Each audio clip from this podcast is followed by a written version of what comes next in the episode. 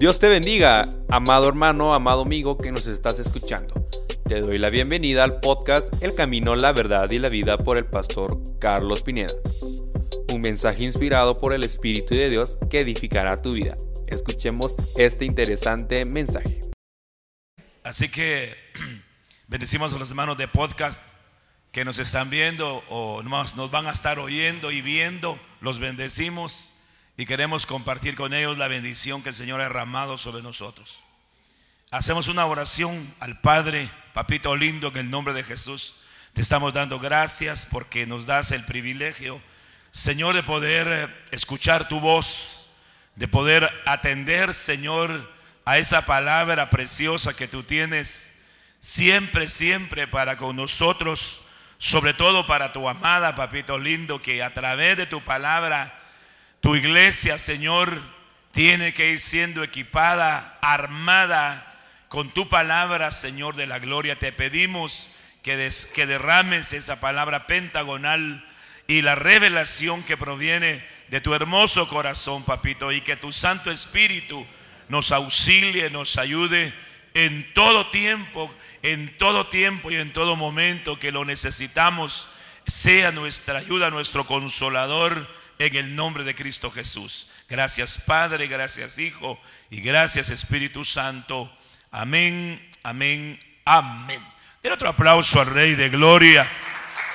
Gloria a Dios.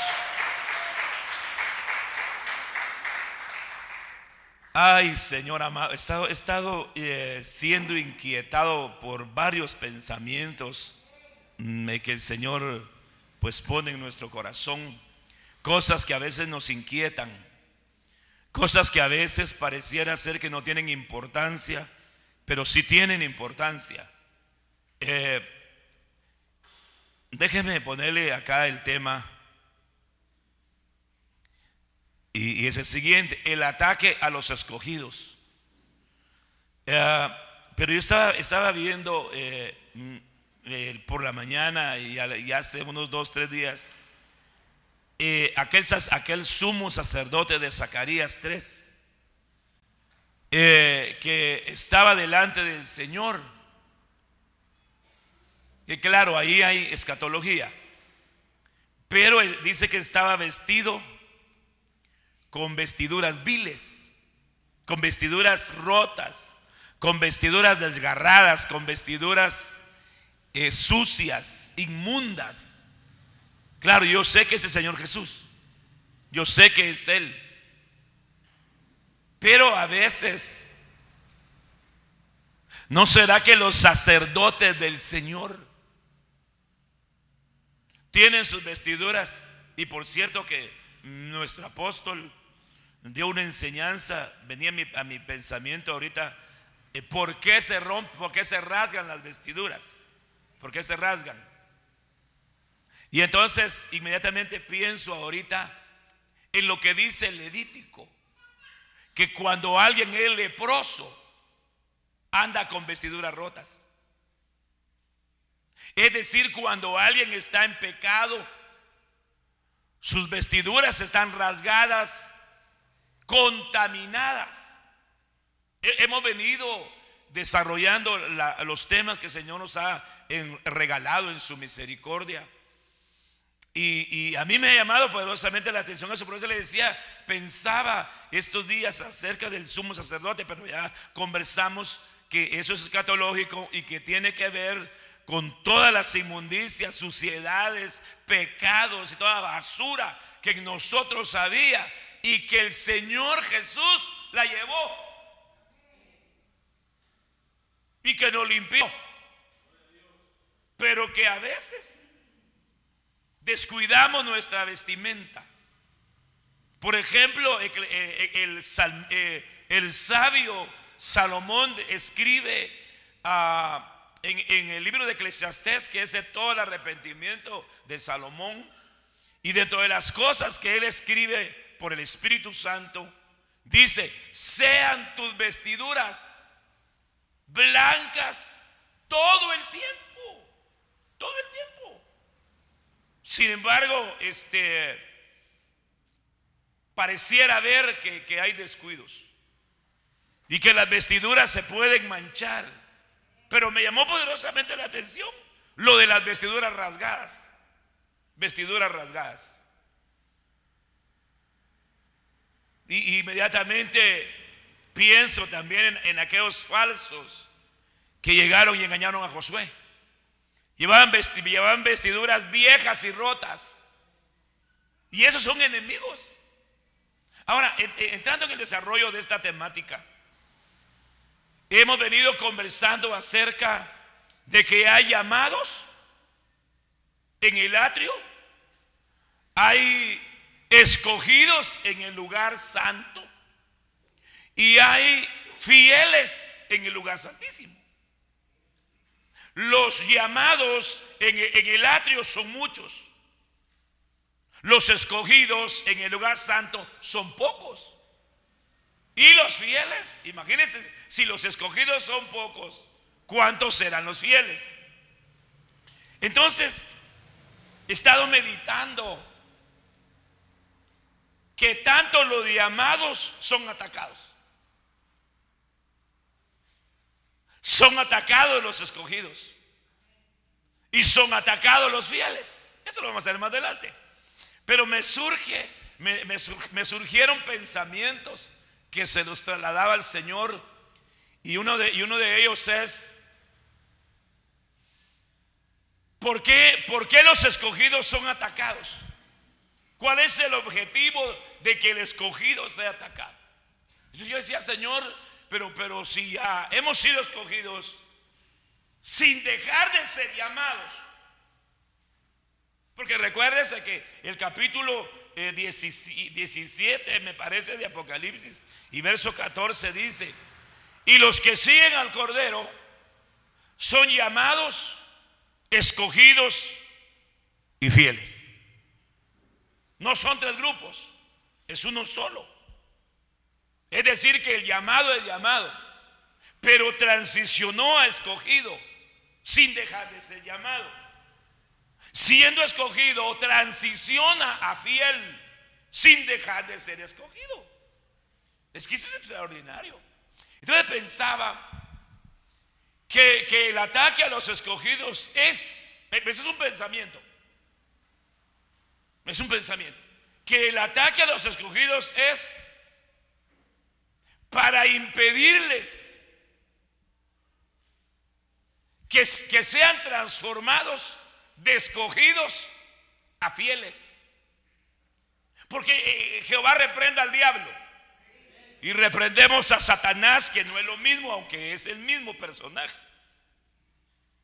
Pero trabaja con sutileza, atacando al cuerpo de Cristo. Entonces, viendo este, este pasaje de Romanos 8:33, de aquí surge una interrogante. Más que una interrogante, e, es algo que hay que ponerle el corazón. ¿Quién acusará a los escogidos de Dios? Y esto es interesante. ¿Quién acusará a los escogidos de Dios?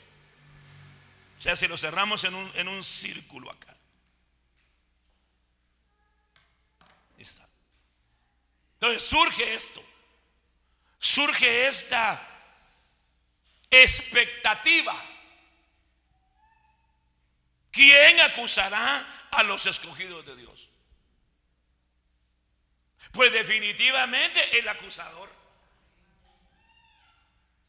El acusador es, el que se va a levantar para atacar a los escogidos. De alguna manera para estropearles su proceso. Porque recuerda que nosotros, nosotros, yo me incluyo, estamos en un proceso de transformación hasta que el Señor en su misericordia nos conceda el privilegio de alcanzar la estatura del varón perfecto. Ahora, esto es interesante. Y le, decía al principio, los llamados son atacados. Porque ellos son muchos. Pero los escogidos también son atacados por el acusador. Entonces cuando yo cuando voy a ver esa palabra eh, eh, la palabra dice, ¿quién acusará? Esa palabra en el griego también significa inculpar. Dice, inculpar. Ahora, ahora es bien interesante lo siguiente. Porque, porque Satanás acusa.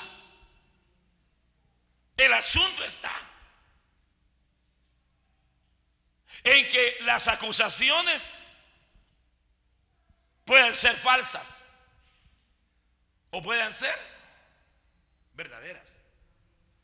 Ahora, lo que, lo que tenemos que hacer es mantenernos en el, llamémosle así, en un estándar de agrado al Señor. De tal manera que cuando venga el acusador con la acusación, no nos dañe, no nos dañe, no nos afecte. Estaba eh, viendo, viendo el tema este, estaba, estaba viendo acerca de los hombres hijos de Belial. Porque eso, ellos son varios grupos. Unos son solo hijos de Belial, otros son hombres de Belial. Me llamó la atención eh, cuando me estaban hermano las ofrendas, porque cuando uno va a buscar a veces la palabra Belial no la encuentra con ese nombre. Los malvados. Un malvado puede ser un hijo de Belial. Y hay que ver las diferentes formas en que ellos atacan. Entonces estaba viendo que cuando eh, el rey Acab eh, quería la, la, viña de Nabot de Jezreel y se la fue a pedir y él le dijo que me libre el Señor de que yo te dé la herencia de mis padres.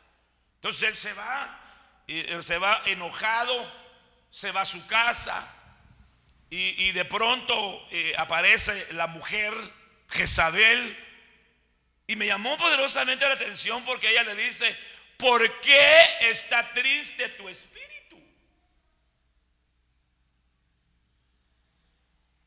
¿Qué puede ver usted ahí? Ayúdenme, ayúdenme.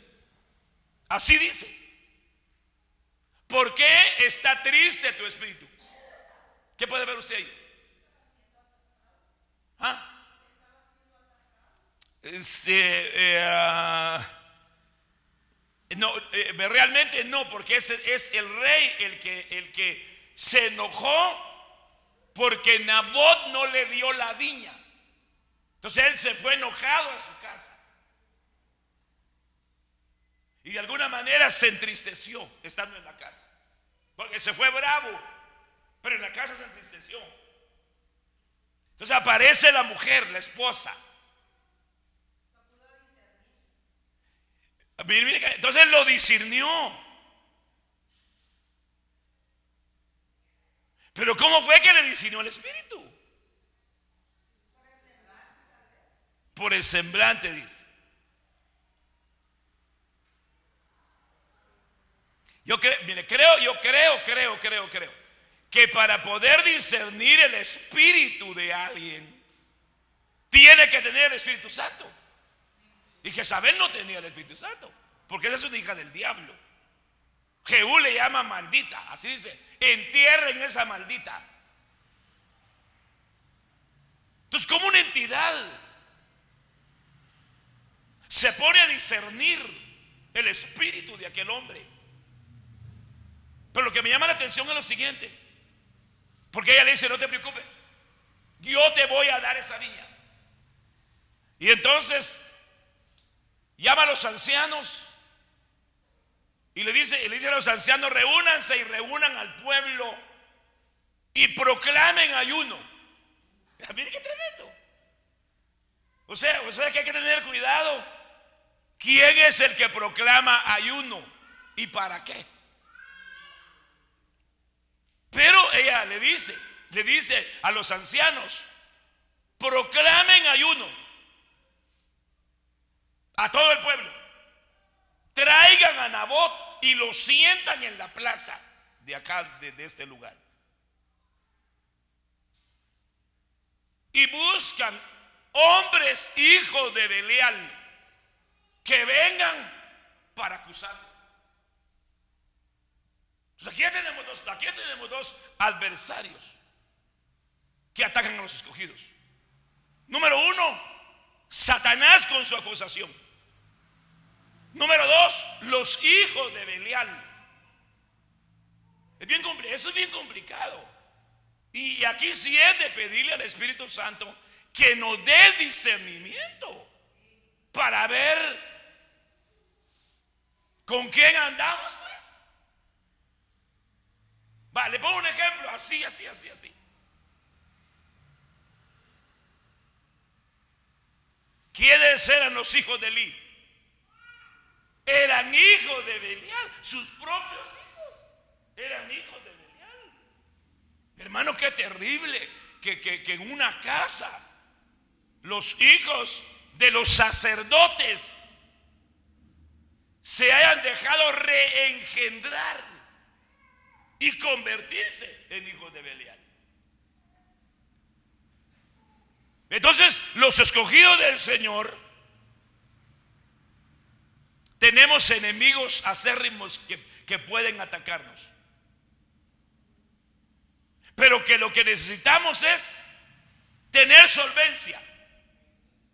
Y número dos, tener la herramienta poderosa que es la que derrota la acusación y al acusador.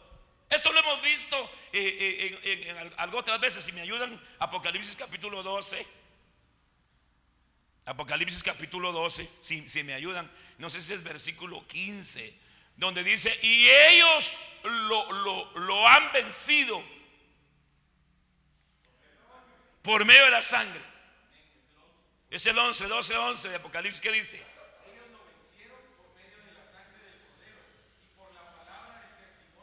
Amén. El verso 10 que dice.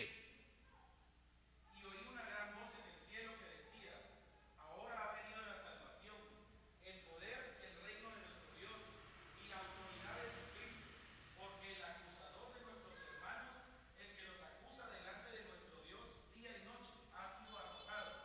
Amén, amén. Ahí. Ahora hay varias cosas.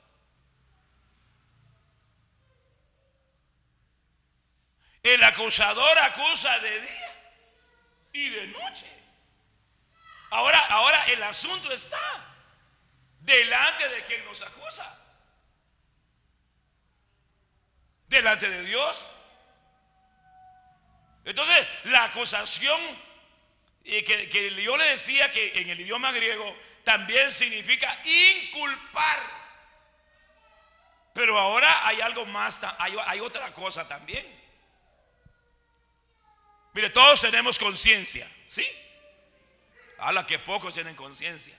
Todos tenemos una conciencia. Pero ¿no será que a veces la conciencia se vuelve un acusador? Por ejemplo, la Biblia dice que a Judas se le remordió la conciencia. Y la conciencia se convirtió en un acusador para Judas. Por eso es que el apóstol Pablo dice, vive Dios. No, no dice, no dice así vive Dios, pero, pero él dice, eh, por ejemplo, bendito sea Dios a quien sirvo desde mis mayores hasta este día con limpia conciencia. O sea, nuestra conciencia tiene que estar limpia. ¿Para qué? Para que en algún momento no se levante contra nosotros y se convierta en un acusador. Ahora, porque, porque lo que sigue de la acusación es la condenación. O sea que escogidos de Dios, tenemos que cuidarnos. Tenemos que cuidarnos. Es que me pica la boca por decir las cosas de Dios. ¿Acaso no acusó Satanás a Job? ¿Se da cuenta? ¿Acaso no lo acusó? Tremendo. Lucas capítulo 11, versículo 54. Secretamente mirando y tramando y acechando a él, es decir, a Jesús, para aprovechar algo que él podría decir para que puedan acusarlo. Ahora, aquí está hablando de los fariseos y de los saduceos. Aquí está hablando de los religiosos. Pero, pero lo que me llama la atención es lo siguiente. Mire pues. Mirando. A nosotros nos ven. Tramando. Nos acechan. ¿Acaso no dice la Biblia que el diablo anda con cual Dios rugiente viendo a quien devorar? Y luego eh, se aprovechan. Me llama la atención esto.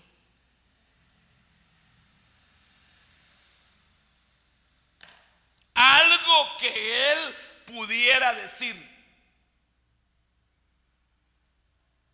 Yo quiero que le ponga atención a esto. Porque comúnmente nosotros decimos, no es que lo que pasa, que, que la gente de afuera son fariseos y, son feos, qué sé yo, son religiosos. Pero amado de Dios, a veces la cristiandad se vuelve religiosa. Porque no hace del Evangelio la doctrina de Cristo, sino hace del Evangelio religión.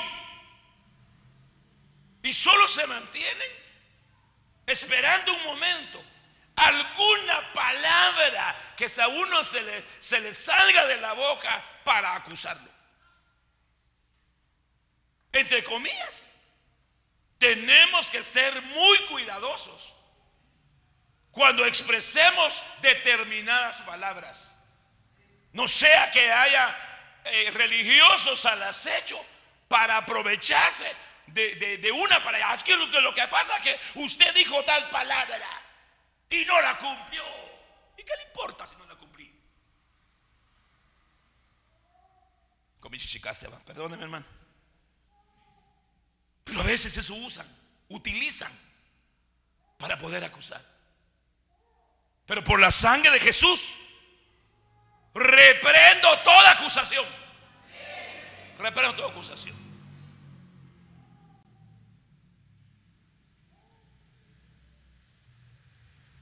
Mire 60. Acechando y procurando cazar. Ah, esa es otra cosa. Y me llama la atención. Porque entonces los religiosos son cazadores. Son como los periodistas. Ay, perdón. Yo que son, son cazanoticias. ¿O no? ¿Sabe qué es lo tremendo de los cazanoticias? Que no dicen lo que es realmente.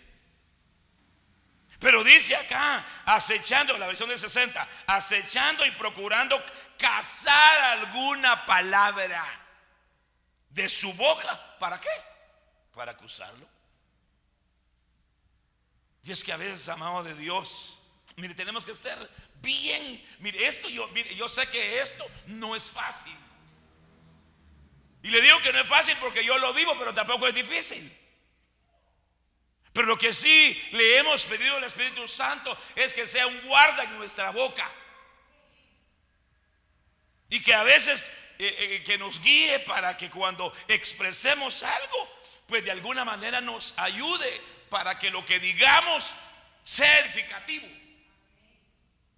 Por eso yo insisto, perdone que, que, insista. Hay gente que me dice, hermano, y entonces este, tengo que andar como mudo. Así me dicen. ¿Pero por qué? Porque la Biblia dice que Jesús, como cordero mudo, no abrió su boca delante de sus trasquiladores. Que entre comillas los trasquiladores son burladores.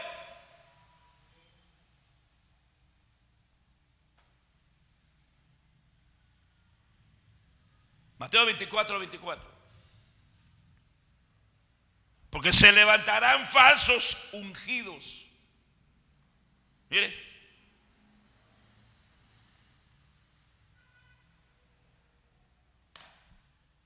Porque se levantarán. Aquí tenemos un problema. Y es que en el final de este tiempo que estamos viviendo, se van a levantar. No los va a levantar el Señor. Ellos mismos se levantarán solos diciendo, somos ungidos. Porque la palabra Cristo en el griego significa ungido. Pero le voy a dar una clave. Cuando alguien le diga, es que yo soy ungido, entonces dígale usted, háblame en lenguas. Ah, no, es que entonces eso es un falso. Entonces se levantarán falsos ungidos, pseudo cristos, en otras palabras, anticristos, y falsos profetas.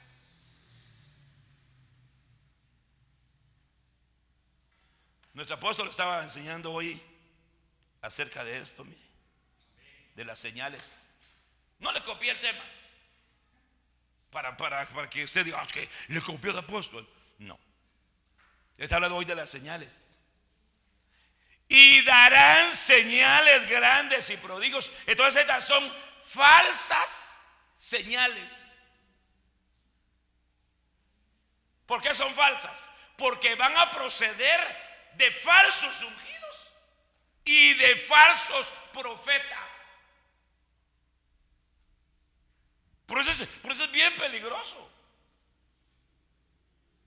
Los ministerios domas. Peligrosos. Pero hay que detectarlos. Entonces habrán señales falsas. Porque, porque, porque, porque vea eso usted. Mire, mire, pongámosle atención.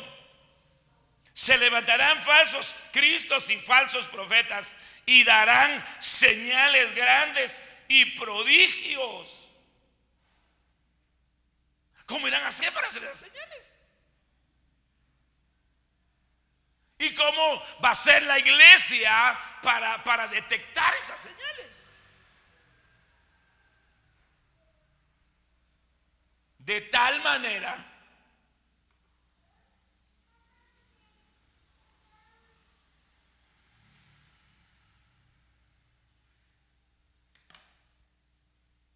que engañarán. Si es posible. Le quiero hacer una pregunta, le quiero hacer una pregunta. ¿Pueden engañar a un llamado? A alguien que es llamado.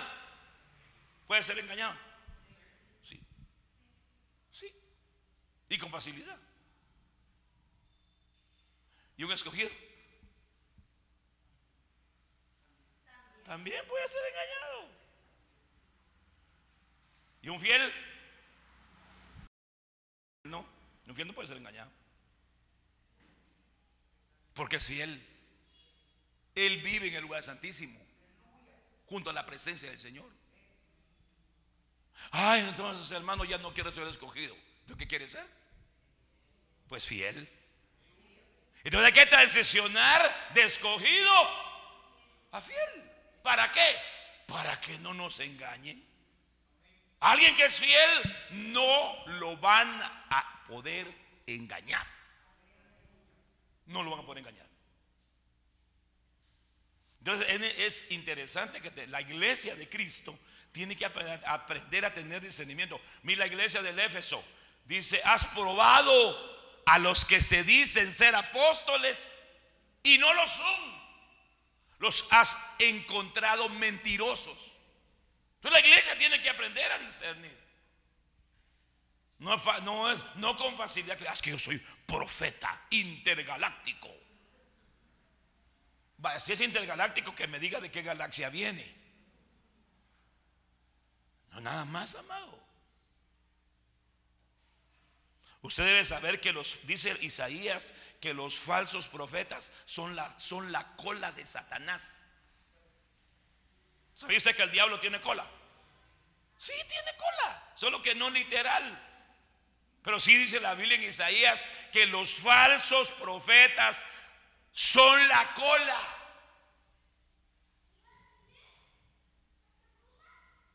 ¿Será que el diablo tiene cuernos, sí o no? Sí tiene cuernos, porque la palabra cuerno en, hebreo es queren y lo que significa es poder. Y como Dios no le quitó el poder a Satanás, lo tiene. No tiene cuernos y tiene cola. Aparte de los, de los, de los ángeles que arrastró, ese también es cola. O sea, los ángeles caídos también son la cola de, de Satanás. San Juan capítulo 6, verso 70. Jesús les respondió, no os he escogido yo a vosotros, los doce. Y uno de vosotros es diablo. Lo reprendo.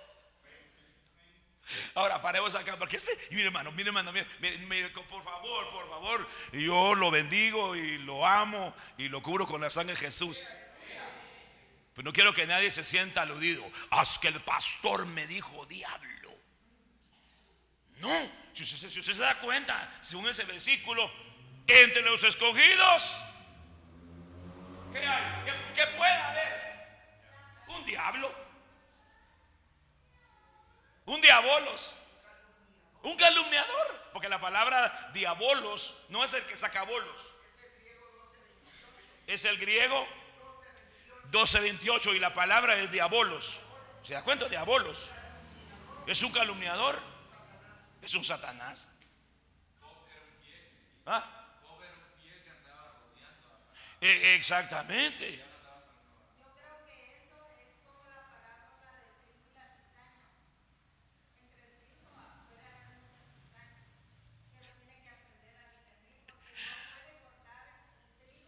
Juntamente. Pero es que, es que amado Dios, mire, pues es que esto, usted es escogido, sí o no pero corre peligro. Peligro, peligro, peligro, decía aquel robot de, de Smith.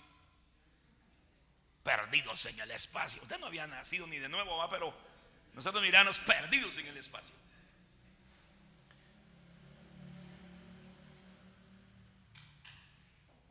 ¿Qué impacto sintieron los discípulos cuando, qué impacto sintieron los discípulos cuando Jesús dijo, uno de ustedes es el diablo. ¿Qué impacto recibieron ellos? Ah, seré yo, el primero que saltó fue Pedro. Seré yo, Señor. Ay, la cola. No, tampoco va, pero seré, yo, Señor. Y, comenzaron los demás. Seré yo, Señor. Seré yo, Señor. Seré yo, Señor. Y, y Señor, ¿qué es? El Señor Jesús, ¿qué decía? Nada. Hasta que se identificó el que sí era y dijo, ¿seré yo maestro? Él era el diablo. Pero ¿sabe qué es lo bien sugestivo? Yo sé que usted, yo sé que usted lo ha leído. Cuando el diablo se metió en Judas, porque se le metió. Es, el único personaje que sí se metió dentro de un cuerpo. ¿Ah? Cuando se comió el bocado de pan. Ay, hermano, entonces no como pan. No, hombre, te coma pan. Eso sí, eso sí no, no va a ser sugestivo. Que cuando se coma el pan diga, ay Señor, y peor si me está comiendo al diablo. Puede ser. Puede ser porque si, si, de un escogido uno es diablo.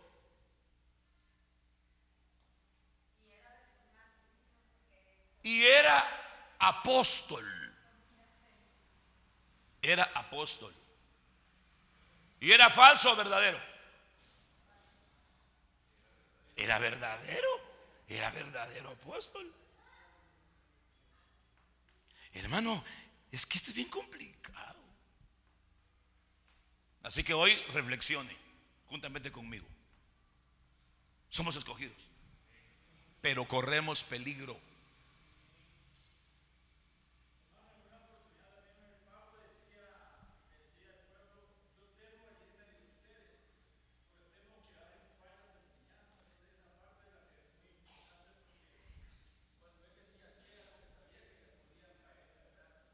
Fíjese que es bien delicado. Es bien delicado. Pablo decía, me, encuentro en estrecho. No sé si irme o quedarme. Pero por causa de vosotros. A veces el pueblo tiene la culpa que uno todavía está aquí en esta tierra, hermano.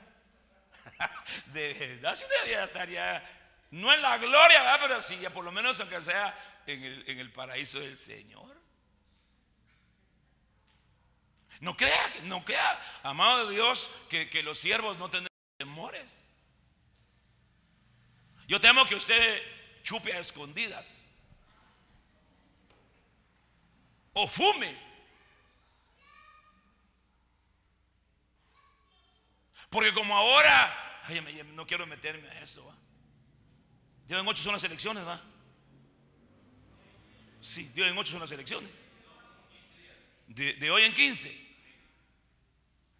Es un viejito, ya dije, ya dije viejito, que dice que fumar así, eso en su gobierno lo va a aprobar porque es como medicina, dice. ¿Se imagina usted que, hasta dónde va? Para evolucionar como las naciones del primer mundo. Bueno, nosotros no somos ni de este mundo somos del cielo. Amén. Denle un aplauso al rey. Denle un aplauso al rey.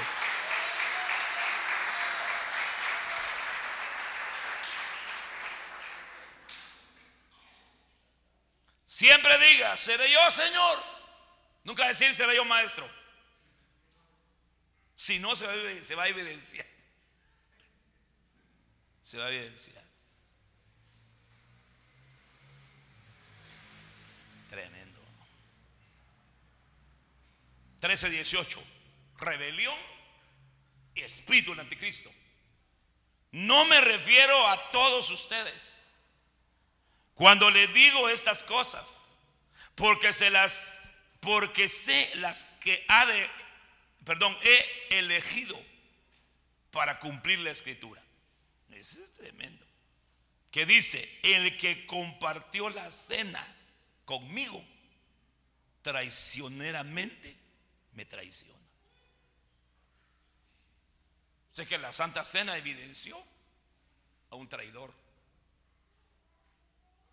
Terrible, ¿va? Muy bien. San Juan 15, 16. Ustedes no me escogieron a mí, sino que yo los escogí a ustedes. ¿Se cuenta? y los he mandado para que vayan y den fruto, un fruto que dure. Nosotros los escogidos tenemos que ser gente fructífera. Pero también recuerde que nosotros somos árboles y que a veces puede hacer que hayan malos frutos. Ya ves, ¿por qué un árbol, da, por qué un árbol puede dar malos frutos?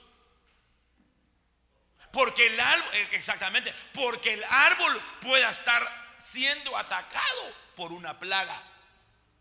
Gusano barrenador.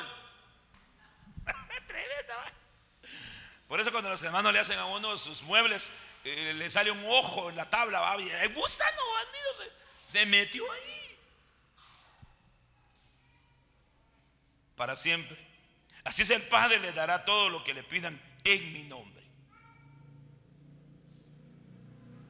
Si las autoridades, si las autoridades de esta edad presente os aborrecen, sabed que a mí me ha aborrecido antes que a vosotros. Mire esto, mire qué tremendo esto.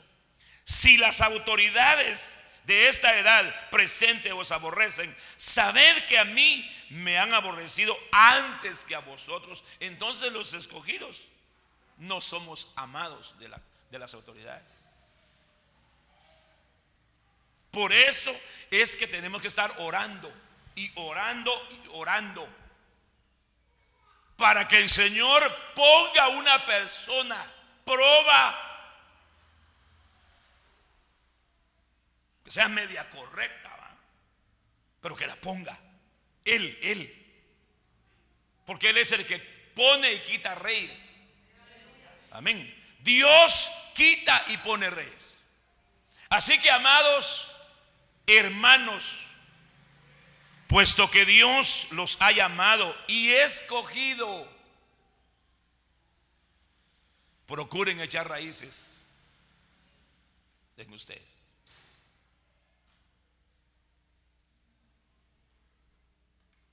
¿A qué les suena esto? Ahora vamos a poner así, mejor acá. ¿Quiénes echan raíces? Los árboles. ¿Dónde se alimentan los árboles? Del agua. ¿Por dónde se alimentan? Por la raíz. Entonces, como árboles del Señor, tenemos que estar junto al agua para que las raíces absorban ese líquido vital. Y ese árbol crezca robusto y, eche, ensanche sus raíces.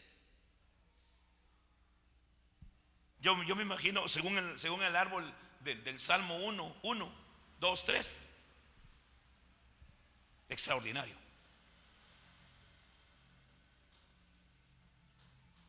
Usted, usted conoce los árboles, ¿va? Sí, de plano. Pero los árboles que están junto a la tierra maduran las hojas y se caen. Los árboles que están junto al agua no se maduran las hojas siempre se van a, mantener verdes.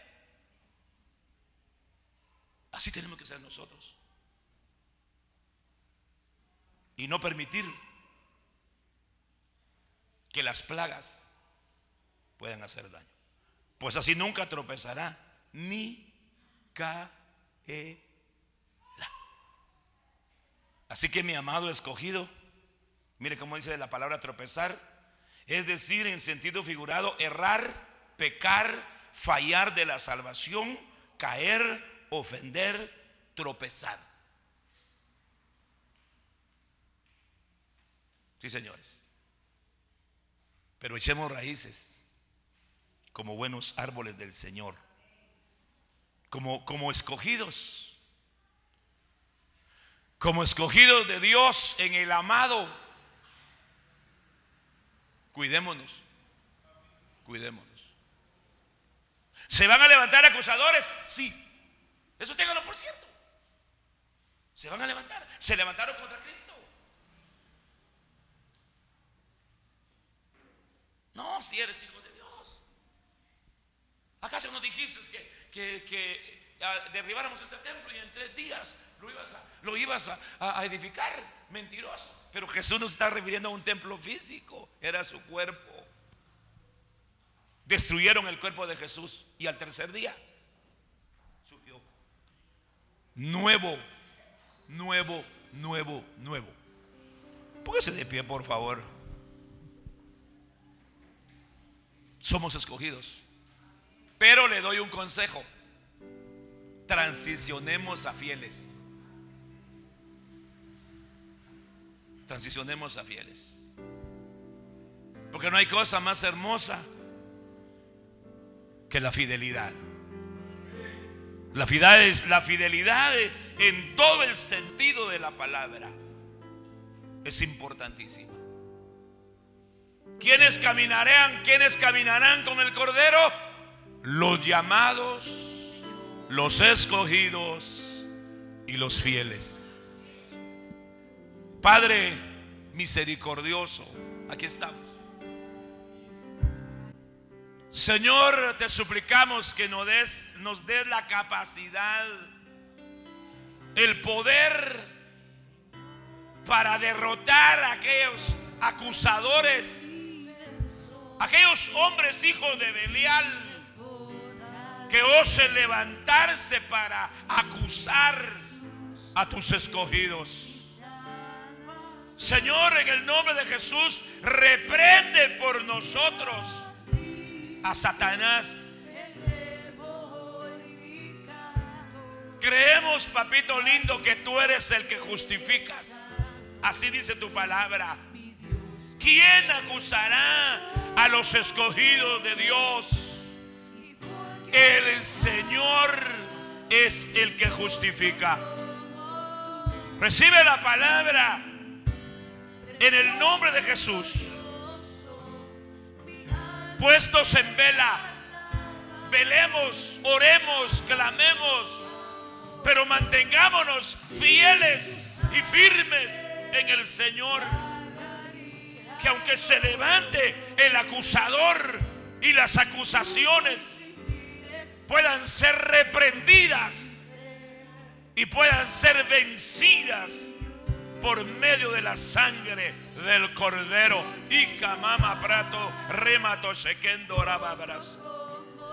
Que la sangre de Jesús, hermosa, preciosa, en nosotros sea el arma poderosa para vencer al acusador y que la palabra, espada en nuestra mano, nos dé el poder para derrotar al acusador.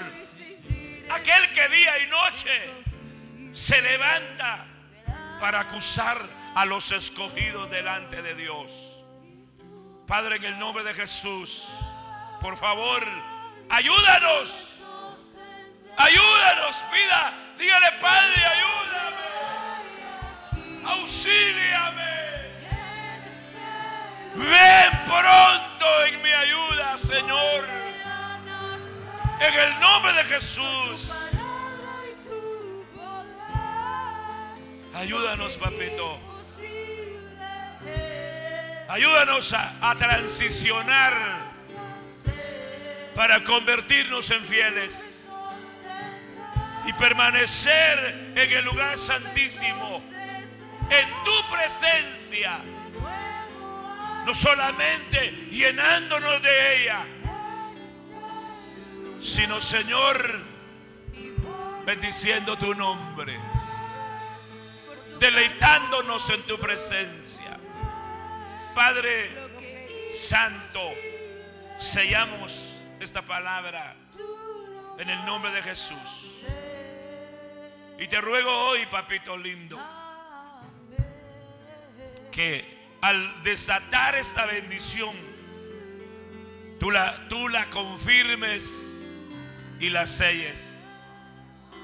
Que Jehová el Señor te bendiga y te guarde. Que Jehová el Señor haga resplandecer su rostro sobre ti y tenga de ti misericordia. Que Jehová el Señor te alumbre con su dulce presencia y que derrame En el nombre de Jesús, te lo suplicamos y te lo pedimos, papito, para la gloria de tu nombre. Sella, Señor, esta bendición. Sella la Padre. En el nombre poderoso y glorioso de Cristo Jesús. Gracias, papito. Este fue el podcast El Camino, la Verdad y la Vida por el pastor Carlos Pineda. Esperamos que haya sido de gran edificación a tu vida. Que el Señor te bendiga.